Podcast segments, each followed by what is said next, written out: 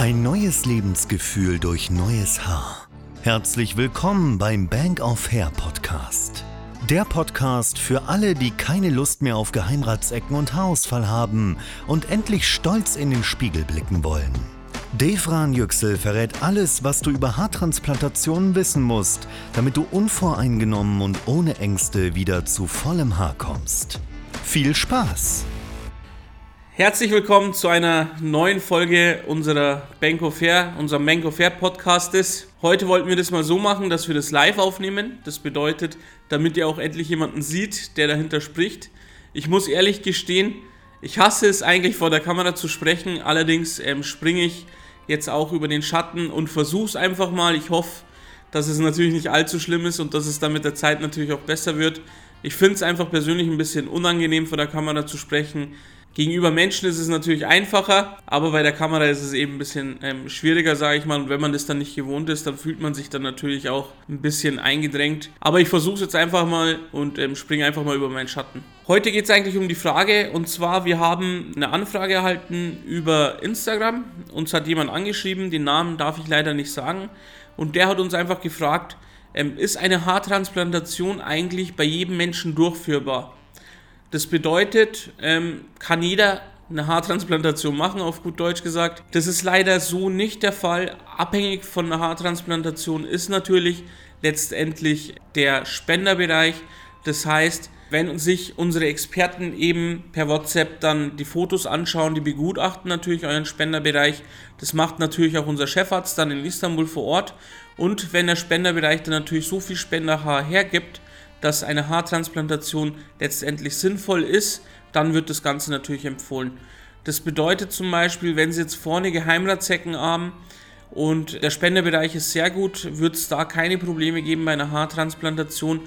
Aber auch wenn man zum Beispiel auf der Oberkopfhaut keine Haare mehr hat, aber der Spenderbereich ist trotzdem sehr gut, dann kann natürlich auch eine Haartransplantation durchgeführt werden.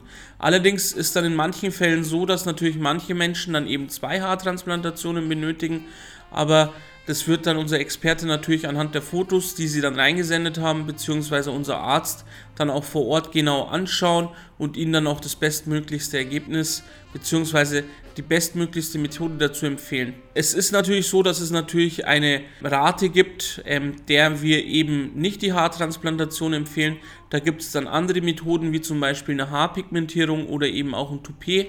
Allerdings muss dann eben der Patient darüber nachdenken, was für ihn da am besten geeignet ist und ob er es dann eigentlich auch sinnvoll findet, das Ganze zu machen. Wichtig ist, wie gesagt, der Spenderbereich. Danach ist natürlich noch wichtig, wie groß ist die Fläche, die zu transplantieren ist. Ist überhaupt eine Haartransplantation mit einer Sitzung machbar?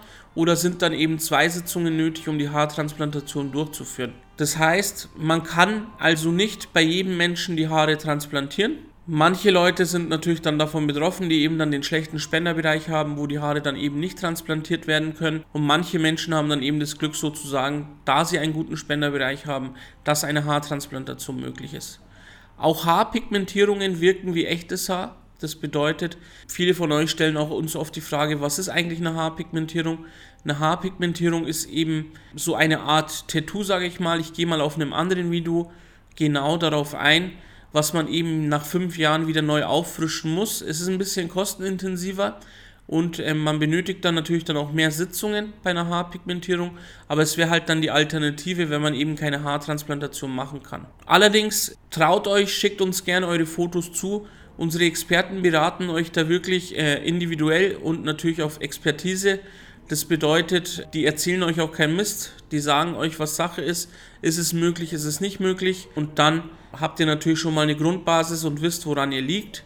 Natürlich ist es auch so, dass wenn ihr zum Beispiel nach Istanbul kommt zu uns, also bei uns in der Klinik ist es so handgehabt und ähm, der Arzt stellt dann vor Ort fest, okay, der Spenderbereich ist nicht ausreichend, das Ergebnis wird für Sie nicht zufriedenstellend sein und uns zufriedenstellend sein und unser Arzt empfiehlt es dann so, dann ist es so, dass wir die Flugtickets und das Hotel natürlich dann auch übernehmen weil wenn man da schon vor Ort so ein bisschen enttäuscht wird, dann sollte das natürlich auch nicht für Sie dann, ähm, sage ich mal, kostenintensiv sein und wir übernehmen das Ganze dann natürlich. Wichtig ist natürlich auch noch die Erwartung, das heißt, mit welcher Erwartung komme ich überhaupt zu meiner Haartransplantation? Da sind Sie wieder selber gefragt, beziehungsweise du, ich duze dich jetzt mal einfach. Wir kennen uns ja noch nicht, ich weiß auch nicht, wer jetzt die Videos anschaut und wie hoch die Erwartung einfach ist. Wenn du jetzt, sage ich mal, eine sehr hohe Erwartung hast, was ja auch sein sollte, ist ja auch Ziel und Sache der Haartransplantation, dass du wieder letztendlich ähm, volles Haar hast. Aber es gibt natürlich auch Patienten, die sagen dann zu uns, ähm, er möchte einfach nur Haare auf dem Kopf haben, er hat keine große Erwartung, er weiß, er wurde gut beraten, welche Nachteile das Ganze mit sich bringt und die machen dann eben auch eine Haartransplantation. Also ich hoffe, ich konnte euch so ein bisschen erklären, ähm, wer jetzt für eine Haartransplantation geeignet ist und ob das wirklich jeder machen kann. Und ähm, dann freue ich mich natürlich auf das nächste Video und ich hoffe dann, dass es für mir persönlich leichter fällt, in die Kamera zu schauen und dass die Videos von Tag zu Tag besser werden. Dann bedanke ich mich auf jeden Fall bei euch. Ich hoffe, ihr lässt ein Like da, auch Kommentare. Und dann würden wir uns natürlich auch über ein Abo freuen von euch, damit ihr auch auf dem Laufenden bleibt zum Thema Haartransplantationen, Haarausfall und so weiter. Und dann hoffentlich sehen wir uns beim nächsten Video. Das war der Bank of Hair Podcast. Wenn auch du endlich wieder stolz in den Spiegel blicken willst und wissen möchtest, welche Möglichkeiten es gibt, um auch bei dir wieder schnell zu vollem Haar zu kommen, dann gehe jetzt auf bankofhair.de und vereinbare deine kostenlose Haaranalyse. Wir freuen uns auf dich.